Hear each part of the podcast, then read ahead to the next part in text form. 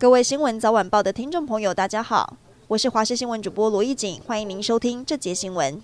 指挥中心宣布，三月二十号开始确诊零加 N 免隔离，不过学生和教职员要特别留意。教育部指出，如果属于快筛阳性轻症、无症状，第零天和次日起五日内不要入校，需在家里进行自主健康管理。快筛阴则提早解除，如果持快筛阳的证明，就可以请病假，不列出缺席。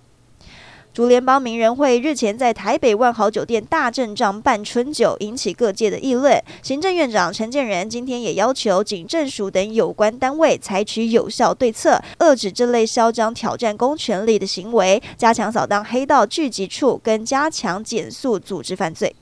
台中市大里区六十二岁的刘姓妇人，疑似是不堪照顾生活、无法自理的三十七岁陈姓儿子。昨天下午持水果刀将儿子刺杀后，再自残身亡。警方初步勘验，刘女的腹部刀伤，陈姓男子的喉部、胸部刀伤为致命伤势。检方今天早上十一点多前往相验，刘女的丈夫还有女儿赶到了殡仪馆认尸，悲痛大哭。世界棒球经典赛，中华队首战以五比十二败给巴拿马，第一战没有获取胜利。虽然不少的球迷都觉得十分可惜，但为了在接下来十号星期五和意大利的对决能取胜，队员们在下午也前往台体大练球。新竹市的冻卵补助试办计划确定在今年五月母亲节上路，每一年将补助两千名二十五到四十岁的女性一千元做抽血先期检测，另外再提供一千名妇女每人两万元的冻卵补助，以及每年两千元的冻卵保管费，最多五年。